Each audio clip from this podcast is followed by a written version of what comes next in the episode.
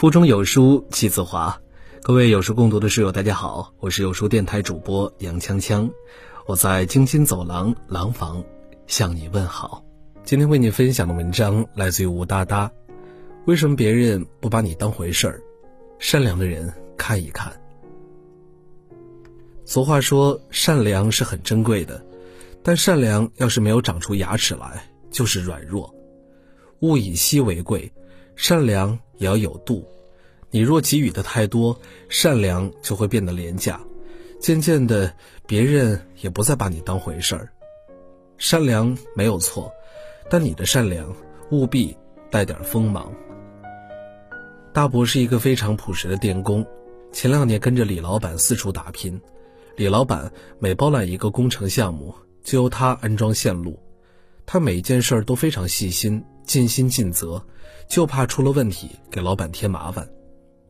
其他老板见大伯是个极靠谱的人，都想挖走，但大伯总说李老板对自己有知遇之恩，半路跳槽不厚道，所以不管别人给他开多高的工资，他都拒绝了。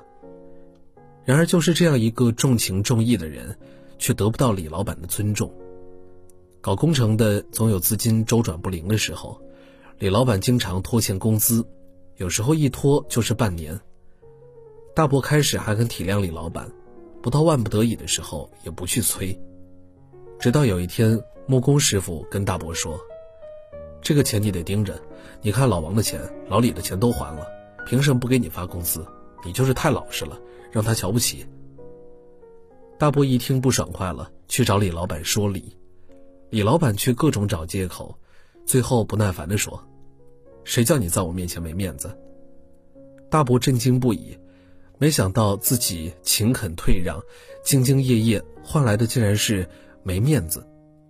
大伯失望极了，后来转投了其他老板，工资不仅比原来优厚，还能按时发，心情比以前好多了。为什么一个老实人在有的人眼里会越来越没面子呢？因为太大度。太仁慈，太友好，太不计较。别人一有需求你就帮助，别人一有苦难你就同情，别人一有不便你就体谅。不论是该不该的，你都在退让。你就像一个软柿子，所以别人只挑你来捏。有人说，人的价值是靠拒绝来的。我们要学会拒绝，来让自己变得更珍贵。大舅年轻的时候没钱娶媳妇儿，现在老了，仍是孤家寡人一个。早年打工存下来的钱也没处花，他想到自己远房有一个表叔，家里有三个孩子，因为贫困读书都有困难。于是大舅登门造访，表示乐意资助孩子读书，只希望孩子长大后能去看看他，陪他说说话，他也就心满意足了。后来几年当中。大舅逢年过节都会去看望孩子，见孩子们一个个长大，他也体会到了当父亲的快乐。但一次无意间，他听到表婶跟几个邻居聊天邻居说：“你也该带娃去他家坐坐，总不能老是让他来看你们。”不想表婶不以为然地说：“嗨，您不懂，他自己没有娃，有钱不留给我家的娃，还留给谁啊？他还盼着我家娃以后养他呢。”当然是要来他看我们了。大舅听完心灰意冷，默默的走了，再也没有联系他们。后来表婶几次给大舅打电话诉苦，说又没钱给孩子买校服了，希望他捐助一下。大舅编了个谎，说自己现在捐助其他孩子了，支持不了他们家了。拒绝表婶之后，大舅心里也好受多了。心善的人就是这样。你一片诚心实意，别人当天经地义；你太好说话，别人就接二连三的麻烦你；你让他们觉得你来的太便宜，他们就越不把你放在心上。当有一天你不再理会他们，他们才发现你的重要。作家刘同说：“这个世界上有结果的付出叫付出，没结果的付出叫代价。如果我们对一个人投入太多，却始终没有得到回报，就没有坚持下去的必要。没有人值得我们奉献，自己还要付出代价。不尊重你的人，不懂得你鞍前马后，不把你当回事儿的人，不值得你默默付出。我们这一生不怕吃亏，不怕吃苦，就怕我们掏心掏肺，却换来别人的无情无义。